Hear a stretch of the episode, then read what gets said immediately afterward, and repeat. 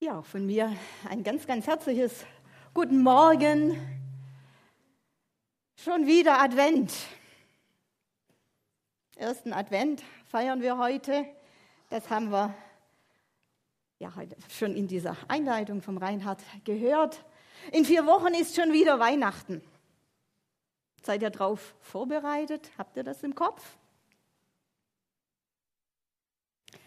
Die viele Weihnachtsdeko, die uns ja jetzt begegnet. Vielleicht habt ihr selber eure Häuser geschmückt, die Weihnachtsmärkte, die jetzt wieder geöffnet haben, was es in den Läden so zu kaufen gibt, auch die ganzen Angebote, wo man jetzt so richtig shoppen soll, Black Friday, kurz vor Weihnachten.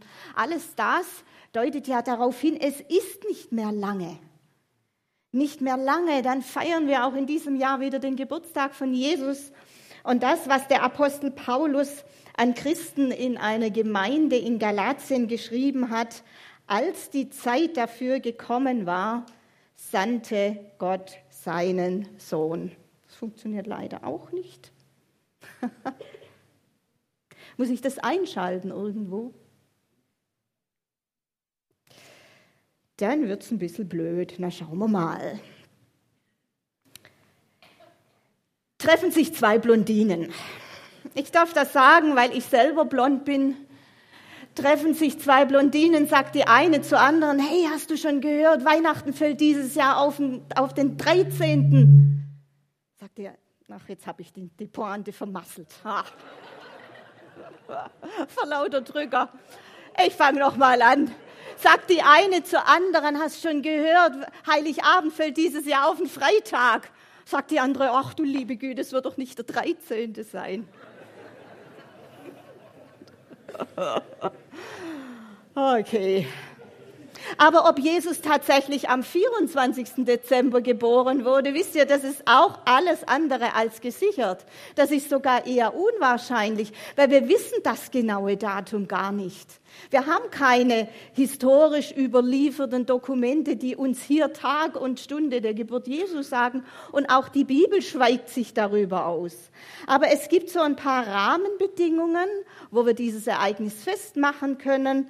Und ja, was die Bibel uns sagt, ist eben das, was wir hier lesen im Galaterbrief, dass das ein Ereignis war, was nicht irgendwann und zufällig passierte, sondern etwas, was Gott von langer Hand vorbereitet hat, wo er einen Termin, einen Zeitpunkt festgelegt hat, die ganze Menschheitsgeschichte darauf vorbereitet war, auf diesen Termin. Und dann, als die Zeit reif dafür war, als sie gekommen war, so übersetzt Luther, als die Zeit erfüllt war, dann genau, dann kam Jesus auf diese Welt. Und so wird es wieder sein.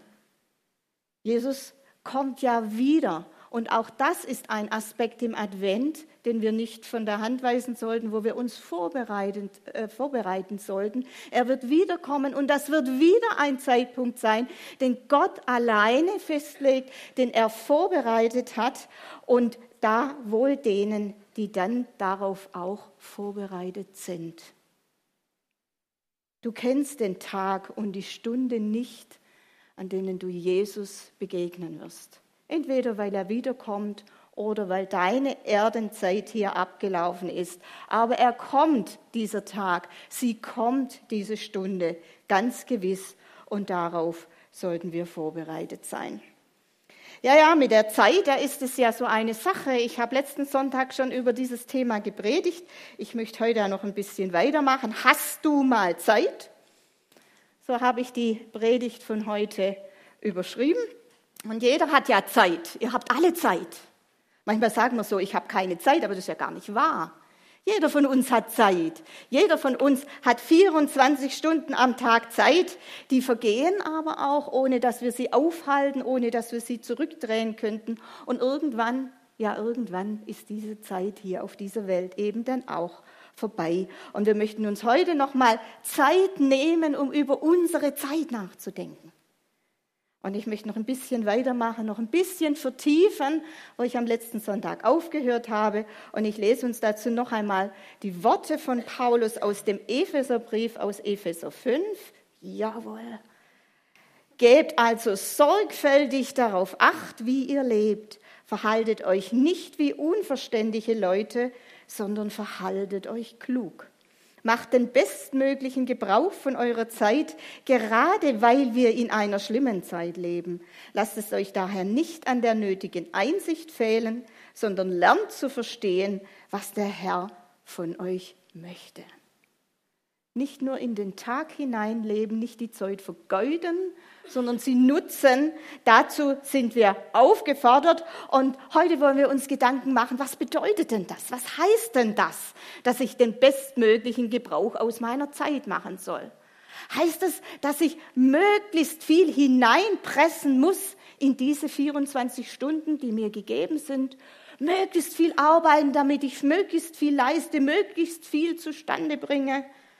Es gibt ja auch ein frommes Arbeiten, ein frommes Getriebensein, so vielen Menschen wie irgend möglich von Jesus zu erzählen, jetzt auf die Weihnachtsmärkte zu gehen, nur ja nichts versäumen, Menschen mit der guten Botschaft in Kontakt bringen. Man kann es auch so verstehen, ich lebe ja nur einmal, also hinein in meine Zeit, alles, was es gibt an Vergnügungen, was ich erleben kann an Gutem, was mir Freude macht so viel wie möglich eben das Beste aus meiner Zeit machen. Ist denn das gemeint? Um hier ein Stückchen weiterzukommen, müssen wir einen ganz kleinen Exkurs machen ins Griechische, weil das ist die Sprache, in der das Neue Testament ursprünglich geschrieben war. Wir haben ja alle nur Übersetzungen. Ich nehme an, keiner von euch hat eine griechische Bibel zu Hause, oder? Hat jemand eine griechische Bibel? Unser Pastor, jawohl. Aber ansonsten haben wir ja Übersetzungen und ich bin so dankbar, dass wir nicht nur eine, sondern viele Übersetzungen haben. Was für ein Schatz ist es, dass wir das haben dürfen. Wir haben vorher gehört, es gibt Länder, da sind die Bibeln verboten. Wir haben sie, aber wir haben sie eben in unserer Sprache und das ist ja gut so. Aber Übersetzungen kommen halt auch an ihre Grenzen und das einfach deshalb, weil es gibt manchmal Worte im Griechischen, da gibt es mehrere deutsche Übersetzungen dafür und weil man das unterschiedlich übersetzen kann, gibt es eben auch in euren Bibeln, wenn ihr unterschiedliche Übersetzungen habt, dann manchmal auch Verse, wo wirklich anders lauten, obwohl es derselbe Text ist, der übersetzt wird. Aber manchmal ist es auch andersrum. Da haben wir nur ein deutsches Wort, wo es mehrere griechische Worte gibt. Und so ist es hier bei diesem Wort Zeit. Im Griechischen gibt es zwei Worte für Zeit. Und das eine heißt Chronos und das andere heißt Kairos. Und Chronos, das ist die Zeit an sich. Die Zeit, die kommt und die vergeht, deine 24 Stunden Zeit, die du hast, die wir mit einer Uhr messen können, für die wir einen Kalender haben, das ist Chronos. Wenn wir sagen, meine Zeit in Gottes Hand, dann ist das Chronos. Und dann gibt es aber auch noch ein anderes Wort, das wir auch mit Zeit übersetzen. Und damit ist jetzt nicht die Zeit an sich gemeint, sondern ein ganz besonderer Zeitpunkt. Und das ist Kairos. Also während wir an Kronos nichts verändern können, die Zeit kommt, die Zeit vergeht, sind Kairos bestimmte Zeitpunkte, wo sich eine Chance, eine Möglichkeit öffnet, eine besondere Gelegenheit, die Gott schenkt, dass wir sie nutzen, dass wir etwas aus ihr machen. An Kronos können wir nichts ändern, aber Kairos fordert eine Entscheidung von uns. Gehe ich durch diese geöffnete Tür? Nehme ich diesen Zeitpunkt an und mache ich etwas daraus? Also wenn du zum Beispiel eine Autopanne hast und dann kommt genau in dem Moment dein Freund angefahren und kann dir helfen, dann sagen wir, der kam genau zur rechten Zeit. Das ist Kairos. So, und jetzt gehen wir noch einmal zurück zu unserem Text wo es heißt, macht den bestmöglichen Gebrauch von eurer Zeit. Was denkt ihr, steht hier Kronos oder steht hier Kairos? Ja, wie gut ist das, dass hier Kairos steht und nicht Kronos? Wenn nämlich Kronos hier stünde, dann wäre es tatsächlich so. Dann hieße das tatsächlich, pack so viel wie möglich hinein an Gutem aber so viel wie möglich in deine Zeit, die du hast, in deine 24 Stunden. Aber hier steht nicht Kronos. Hier steht Kairos. Kronos im Zusammenhang mit macht den bestmöglichen Gebrauch von eurer Zeit, das wäre der Stecken des Treibers. Von dem hatten wir es am letzten Sonntag. Durchs Leben gepeitscht, immer noch mehr, geht noch mehr. Du könntest etwas verpassen. Aber hier steht das eben nicht. Hier steht Kairos und das meint etwas anderes. Damit drückt Paulus aus, Gott schenkt besondere Zeiten, besondere Zeitpunkte und die gilt es zu erkennen, nicht zu verpassen und das Beste aus ihnen zu machen. Wir könnten also vielleicht auch so übersetzen, verpasst nicht die richtigen Zeitpunkte. Die Chancen, die Möglichkeiten, die Gott für uns vorbereitet hat, die er für uns vorgesehen hat. Es geht also nicht darum, möglichst viel zu tun, sondern es geht darum, zur rechten Zeit das Richtige zu tun habe mir gedacht, das ist wie beim Klavierspielen. Ich spiele ja selber auch Klavier und wenn man alle Tasten gleichzeitig drückt, kommt ein schrecklicher Lärm raus. Aber drückt man zur richtigen Zeit die richtige Taste, dann entsteht Musik. Dann steht etwas Wunderbares, was Schönes. Dann werden die Töne zu einer wunderbaren Melodie zu einer Symphonie. Es macht also nicht die Menge der Töne aus, sondern die richtige Zusammenstellung. Und ich denke, das gilt auch für unser Leben. Damit unser Leben ein Wohlklang wird, eine wunderbare Sinfonie, ist es wichtig, dass wir zur richtigen Zeit das Rechte tun. Und bei einem Musikstück ist es so, dass nicht die Ausführenden, die Musiker hier entscheiden, wann sie welche Taste drücken, sondern das entscheidet der Komponist, der das Stück komponiert hat. Der legt fest, welcher Ton zu welcher Zeit zu erklingen hat. Und wenn wir unser Leben unserem Schöpfer zurückgeben, in seine Hand legen und ihn fragen, was hast du vor? Und zwar nicht nur ganz allgemein, ja, das natürlich auch, aber ganz konkret morgens aufwachen, sagen, Vater, zeig du mir, was du heute mit mir vorhast, was deine Kairosse heute für mein Leben sind, dann kann auch unser Leben zu einer wunderbaren Sinfonie werden. Und ich habe gedacht, als Paulus dies in, in Epheser 5 geschrieben hat, da hat er wahrscheinlich auch Bezug auf das genommen, was er drei Kapitel vorher im selben Brief in Epheser 2 geschrieben hat. Da heißt es, denn was wir sind, ist Gottes Werk er hat uns durch Jesus Christus dazu geschaffen. Und jetzt kommt das zu tun, was gut und richtig ist. Gott hat alles, was wir tun sollen, vorbereitet. An uns ist es nun, das Vorbereitete auszuführen. Die Taste zur rechten Zeit zu drücken. Und dabei möchte Gott uns helfen. Dafür stellt er uns seinen Heiligen Geist zur Verfügung und sein Wort. Und alles, was wir an Kraft, auch was wir an Zeit, was wir an Umständen brauchen, um unsere Werke zu tun, das wird er uns zur Verfügung stellen. Gott überfordert und er unterfordert niemand. Wenn wir in dem laufen, was er vorbereitet hat, habe ich immer wieder festgestellt, auch in meinem Leben, dann wird das auf der einen Seite nie langweilig.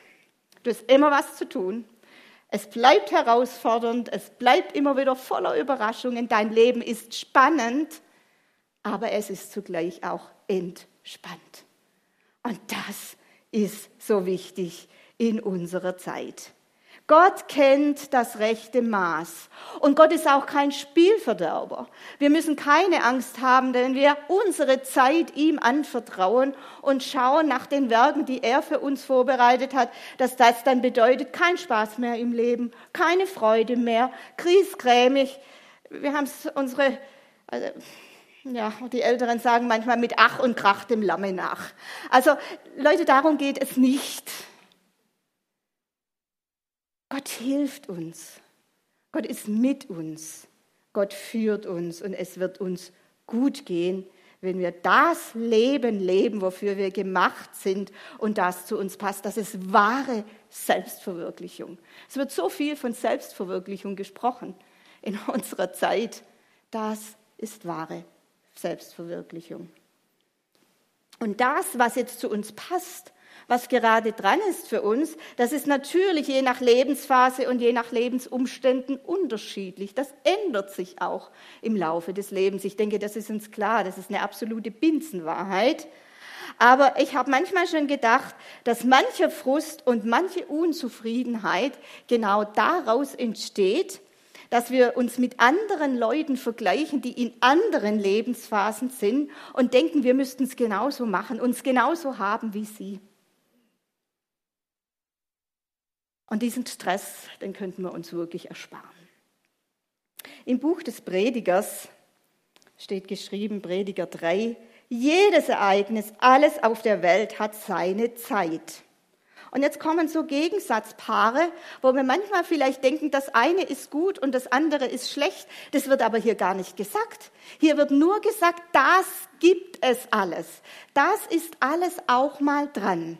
Es ist dran geboren werden und sterben, pflanzen und ausreißen, töten und heilen, niederreißen und aufbauen, weinen und lachen, klagen und tanzen, Steine werfen und Steine sammeln, umarmen und loslassen, suchen und finden, aufbewahren und wegwerfen, zerreißen und zusammennähen, schweigen und reden, lieben und hassen, Krieg und Frieden. Das ist das Leben in all seinen Facetten. Und das ist alles nicht grundsätzlich gut und nicht grundsätzlich schlecht, sondern das kommt vor. Und es gibt Zeiten im Leben, da wäre es echt absurd, wenn wir fröhlich, wenn wir unbeschwert feiern würden, nur noch loben und danken würden. Diese Zeiten gibt's. Wenn du zum Beispiel einen geliebten Menschen verloren hast, da ist es nicht dran, ausgelassen und fröhlich zu feiern, sondern da ist Weinen und Klagen dran und das ist in Ordnung aber dann geht diese Zeit auch wieder zu Ende. Und sie muss zu Ende gehen. Und dann ist es auch wieder Zeit zu feiern und Gott zu danken. Und dann ist es immer noch schlimm, dass der geliebte Mensch gestorben ist. Aber du versündigst dich nicht an ihm, wenn du jetzt wieder fröhlich bist. Weil es ist eine andere Zeit. Es ist ein anderer Umstand. Es gibt Zeiten des Zerbruchs und dann auch wieder Zeiten des Aufbaus. Es gibt Zeiten, wo wir uns trennen müssen, auch von Menschen trennen müssen, von Gewohnheiten, vielleicht von liebgewonnenen Gewohnheiten auch trennen müssen. Und dann gibt es wieder Zeiten des Zusammenführens und Zeiten der Gemeinschaft. Es gehört alles zum Leben. Manchmal ist es dran zu reden, manchmal ist es besser zu schweigen.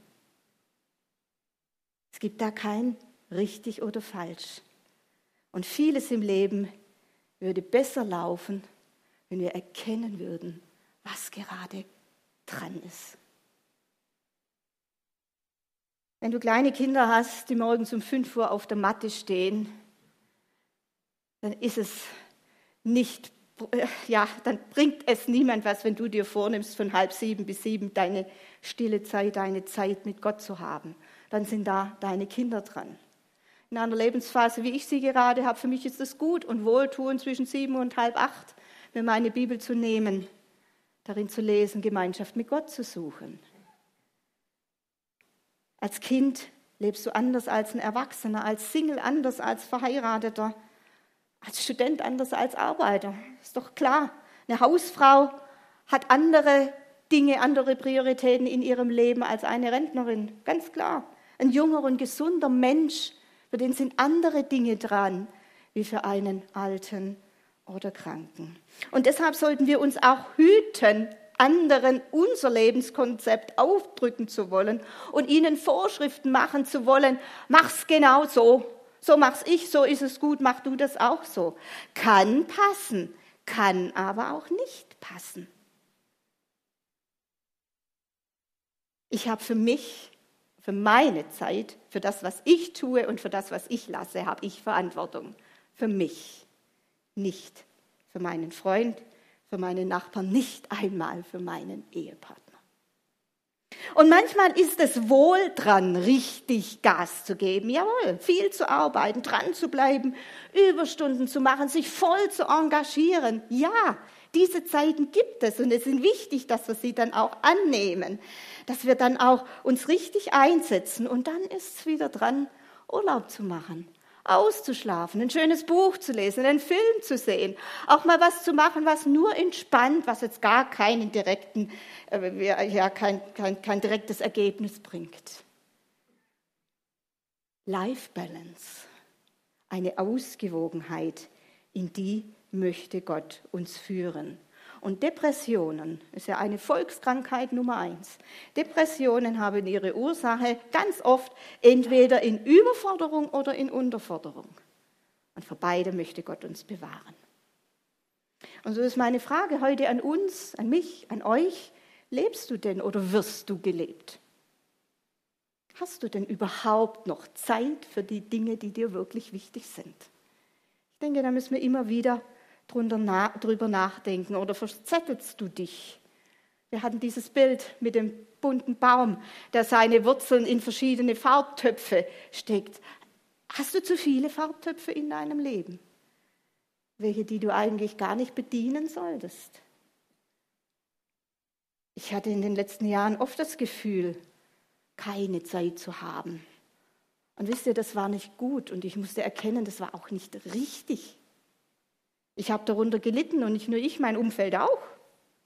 Und ich musste schmerzlich lernen, dass es nichts ist, was mich besonders auszeichnet, wenn mein Terminkalender voll ist, dass ich ja überhaupt keine Zeit mehr habe, dass es kein Gütezeichen, kein besonderer Verdienst, ja keine Glanzleistung ist, wenn ich mir jeden Schuh anziehe, sondern dass ich mich im Gegenteil schuldig mache, wenn ich Dinge tue, die nicht meine Dinge sind. Selbst dann, wenn ich sie vielleicht sogar besser tun könnte, als sie andere tun. Aber wenn es nicht meine sind, dann sind es nicht meine und dann wird Gott sie nicht segnen und dann wird Gott nicht seine Kraft hineingeben. Dann ist es für jemand anderes. Es geht darum, nicht alles zu tun, sondern es geht darum, das Richtige zur rechten Zeit zu tun und zur rechten Zeit auch am rechten Ort zu sein. Und da ist mir diese Geschichte, diese unrühmliche Geschichte von David und Bathseba eingefallen. Die illustriert das so wunderbar. Was hätte der David sich und seinem direkten Umfeld ersparen können, wenn er zur rechten Zeit am rechten Ort gewesen wäre? Also wir lesen diese Geschichte im zweiten Samuelbuch in Kapitel 11 und da steht, dass es die Zeit war, um Kriege zu führen. Israel war im Krieg, es führte Krieg gegen die Ammoniter und David als König hätte bei seinen Soldaten sein sollen, an der Front. Das wäre zu diesem Zeitpunkt sein Platz gewesen. Aber er hatte keinen Bock darauf aus welchen Gründen auch immer, die Bibel schweigt sich aus. Sie sagt nur, er blieb zu Hause in seinem Palast. Er ließ seinen Neffen Joab sein Heer anführen. Das wäre sein Job gewesen. Und stattdessen gönnte er sich daheim einen Faulenzertag. Er blieb lang im Bett. Es wurde ihm irgendwann langweilig.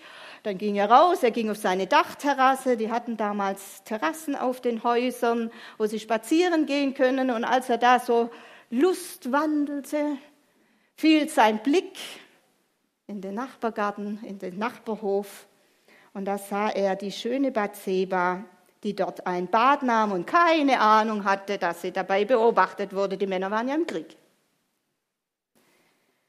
David hatte nichts Besseres zu tun. Er schaute sie an und je länger er dieser schönen Frau beim Bad zusah, umso größer wurde seine Begierde nach ihr und weil er König war, konnte er sie zu sich holen lassen und die beiden begingen Ehebruch. Wie viel Leid wäre ihm erspart geblieben ohne diese Episode, wenn er dort gewesen wäre, wo er eigentlich zu diesem Zeitpunkt hätte sein sollen. Aber weil er zur falschen Zeit am falschen Ort war, da hatte die Sünde leichtes Spiel mit ihm und er wurde von seiner Begierde überwältigt. Was David dann wieder gut gemacht hat, was wir von ihm lernen können, ist, als dann der Prophet kam, ihn darauf ansprach, ihn mit seiner Schuld konfrontierte, da sagte er, ja, das stimmt. Ich habe falsch gehandelt, ich habe mich versündigt. Er bat Gott inständig um Vergebung, er tat Buße und Gott gewährte es ihm. Er war gnädig und barmherzig. David fiel nicht aus seiner Berufung. David durfte weiter äh, König sein. Gott war ihm weiter wohlgesonnen. Sein Segen lag weiter auf ihm, weil er eben zu seiner Schuld stand. Und so ist Gott auch mit uns. Auch wenn wir manchmal Dinge tun, die wir besser nicht getan hätten, am falschen Ort sind, am falschen Platz sind. Wenn wir um Vergebung bitten, ist Gott immer noch gnädig und barmherzig. Das Kind, das aus dieser Sünde geboren wurde, das musste sterben. Das nahm Gott nicht zurück. Aber David durfte Bathseba zu seiner rechtmäßigen Frau nehmen. Sie bekamen weitere Kinder und eines davon war Salomo, der große weise König Salomo, der dann den salomonischen Tempel baute und aus dessen Nachkommenschaft dann Jesus kam. Gott gibt zweite Chancen, wenn wir ihn um Vergebung bitten. Aber, und ich denke, das muss hier einfach auch mal gesagt werden, Besser ginge es uns und manchen Schmerz und manche Not könnten wir uns ersparen, wenn wir gleich auf Gott hören und gleich das Richtige tun würden. Ich habe mir mal überlegt, wie machte denn das eigentlich Jesus? Wie verbrachte denn er seine Zeit? Er ist ja unser Vorbild, er ist es bestimmt auch dort. Und ich denke, ihr stimmt mir zu, dass Jesus Menschen immer am wichtigsten waren. Er liebte Menschen, er tat Dienst für Menschen, er predigte vor großen Menschenmengen und dann nahm er sich auch wieder spezielle Zeiten für Einzelne, kümmerte sich um einzelne Schicksale, um einzelne Nöte. Aber was er darüber hinaus noch hatte, und das finde ich sehr interessant, wenn wir über Zeit auch nachdenken, Jesus hatte und Jesus pflegte gute Gewohnheiten. Der lebte nicht nur so in den Tag, in die Woche hinein der hatte auch einen gewissen Tages- und Wochenrhythmus, an den er sich hielt. Zum Beispiel lesen wir, dass er nach seiner Gewohnheit am Sabbat in den Tempel ging und Gottesdienst feierte. Das hat er auch nicht jede Woche neu hinterfragt. Habe ich heute vielleicht was Besseres zu tun? Hätte ich vielleicht auf was anderes Lust? Wäre was anderes dran? Nein, am Sabbat ging er in die Synagoge. Eine gute Gewohnheit, an der er festhielt. Und er machte es sich auch zur Gewohnheit, sich jeden Tag Zeiten fürs Gebet und die Gemeinschaft mit seinem Vater im Himmel zu nehmen. Auch das war ihm wichtig.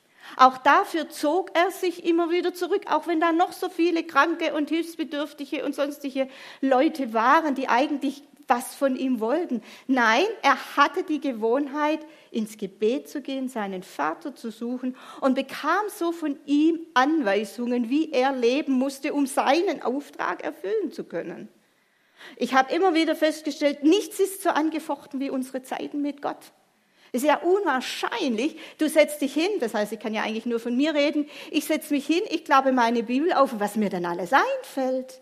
Du hättest den noch anrufen sollen, da gibt's noch was zu beantworten. In meinem Terminkalender steht ab 9 Uhr schon den Termin. Und ich bin abgelenkt. Ich habe mir es zur Angewohnheit gemacht, ich lege einen Zettel neben mich. Die ganzen Gedanken, die da kommen, das sind ja gute Gedanken. Die notiere ich mir, dann habe ich sie zur Seite gelegt, dann kann ich mich wieder aufs andere konzentrieren. Und wenn Gott dann zu mir spricht, dann ist der Zettel auch gut, um diese Impulse darauf festzuhalten. Macht den bestmöglichen Gebrauch von eurer Zeit.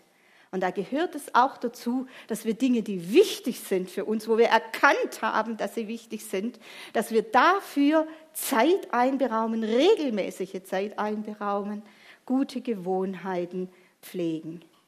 Du definierst, was dir wichtig ist. Und du legst fest, wofür du zumindest einen ordentlichen Teil deiner Zeit verwendest. Mir ist auch klar, wer berufstätig ist, der muss arbeiten gehen. Der hat da keine Wahl. Gewisse Dinge werden uns von außen aufdiktiert. Ja, da müssen wir uns fügen. Aber dann haben wir immer noch einen Zeitrahmen, wo wir überlegen können, wofür setze ich meine kostbarste Ressource, meine Zeit ein. Und da ist es gut, sich immer mal wieder zu überprüfen, passt das noch? Passt das noch in meine Lebenssituation? Und gegebenenfalls nachzujustieren. Denn wenn wir nicht selber über unsere Zeit herrschen und sie verplanen, kann ich euch sagen, dann übernehmen das ruckzuck andere.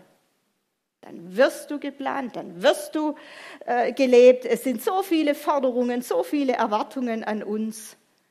Wenn wir nicht selber das in die Hand nehmen, dann wird das für uns erledigt.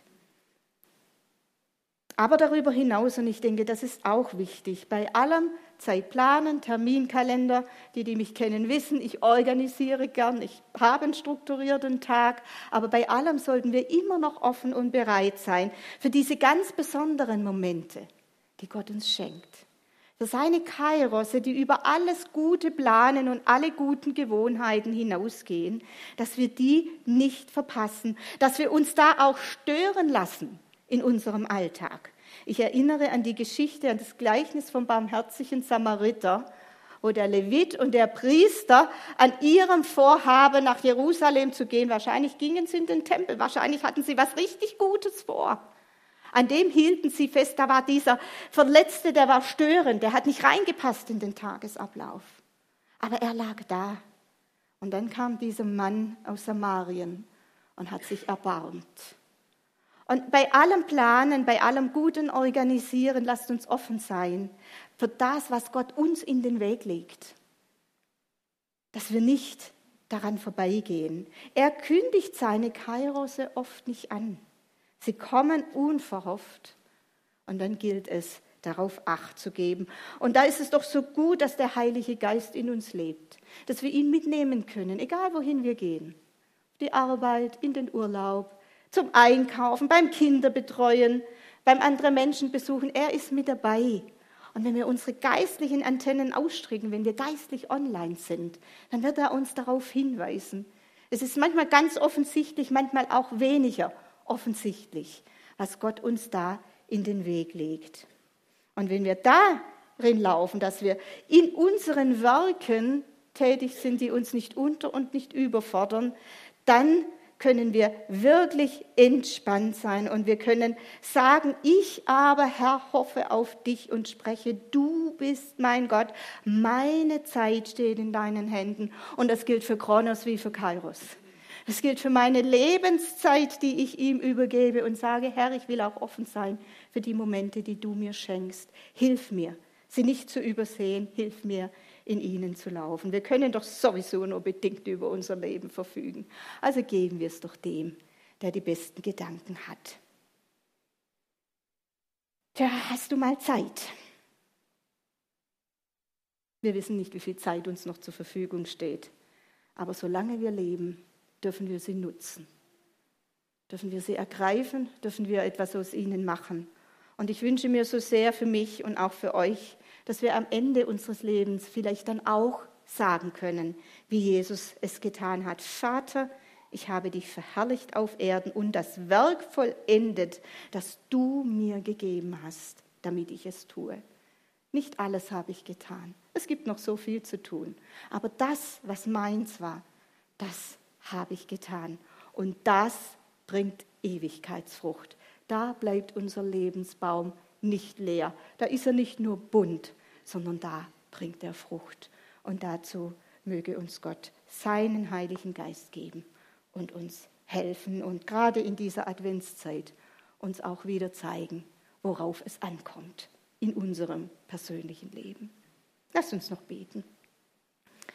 Vater, ich danke dir, dass wir das tun dürfen, unsere Zeit in deine Hände legen. David hat es getan und er war nicht unfehlbar. Er ist so aus der Spur gelaufen immer wieder, aber du konntest ihn zurückführen. Und Vater, das bitte ich dich, dass das auch in unserem Leben geschieht. Dass du uns Offenbarung schenkst durch dein Wort, durch deinen Geist, vielleicht auch durch andere Menschen und durch Umstände, wo wir fehlgelaufen sind, wo wir es vielleicht noch nicht mal realisiert haben, dass unser Leben in eine falsche Richtung geht. Vater, dass da eine Korrektur stattfinden können in unserem Weg, auch auch in dem, wie wir unsere Zeit verwenden. Zeige du uns, was du segnen möchtest, was du gebrauchen möchtest, Herr. Zeige, offenbare du uns unsere Werke, damit wir sie tun und schenke uns ein gehorsames und ein williges Herz, dann auch in den Bahnen zu laufen, die du für uns gebahnt hast. Vater, ich bitte dich, dass das geschieht in dieser Adventszeit. Jesus, du bist gekommen, um Sünder zu Buße zu rufen. Du bist gekommen, um zu retten und um zu befreien. Lass es uns erleben. Und Vater, lass es uns gerade auch im Gebrauch unserer Zeit erleben, dass es gut ist, wenn du darüber regierst, dass wir nicht zu kurz kommen, sondern dass wir ein erfülltes, ein geniales, ein gutes Leben haben, wenn wir dir unsere Zeit anbefehlen und an den Kairosen von dir nicht vorübergehen. Ich danke dir, Herr, dass du das uns immer wieder schenkst. Amen.